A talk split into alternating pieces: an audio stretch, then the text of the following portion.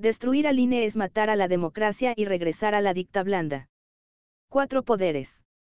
Por Jorge Arturo Estrada. El presidente tiene miedo. El tiempo se le agota. Sabe que sus candidatos podrían perder la elección presidencial del 2024.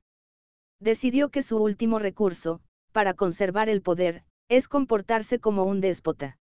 En ese plano, ha tomado la decisión de demoler al Instituto Nacional Electoral, quitarle al INE su autonomía, su independencia y de paso arrebatarnos la libertad de elegir gobernantes a todos los mexicanos. Él quiere convertirse en el gran elector. En el único, en el mandamás absoluto. Los legisladores morenistas lo obedecerán ciegamente, ya se sienten parte de una casta dorada que se alimenta de migajas del poder de Andrés Manuel López Obrador.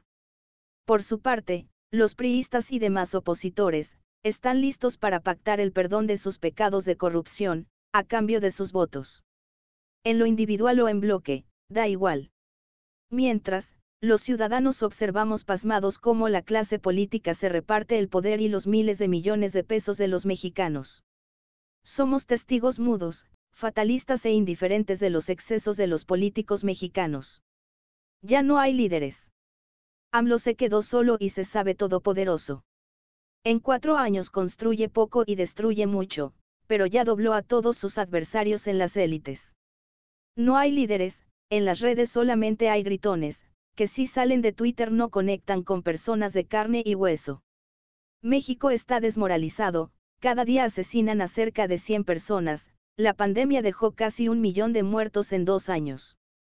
No hay medicinas, vacunas, citas, médicos ni hospitales públicos, en buen estado. Mucho menos existen policías, dispuestos a recuperar la seguridad para los ciudadanos. Ya ni siquiera tenemos ciudadanos. Los mexicanos leemos poco, no aprendemos de política, ni nos gusta discutirla, somos malos ciudadanos y por eso estamos destinados a ser gobernados por los peores. Somos una sociedad mutilada, fallida e incapaz de emitir un grito de protesta al unísono.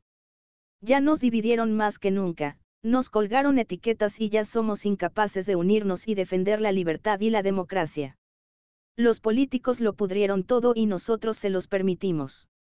Tardamos 90 años en construir la democracia y ahora un grupo de impresentables, en el poder, la quieren destruir.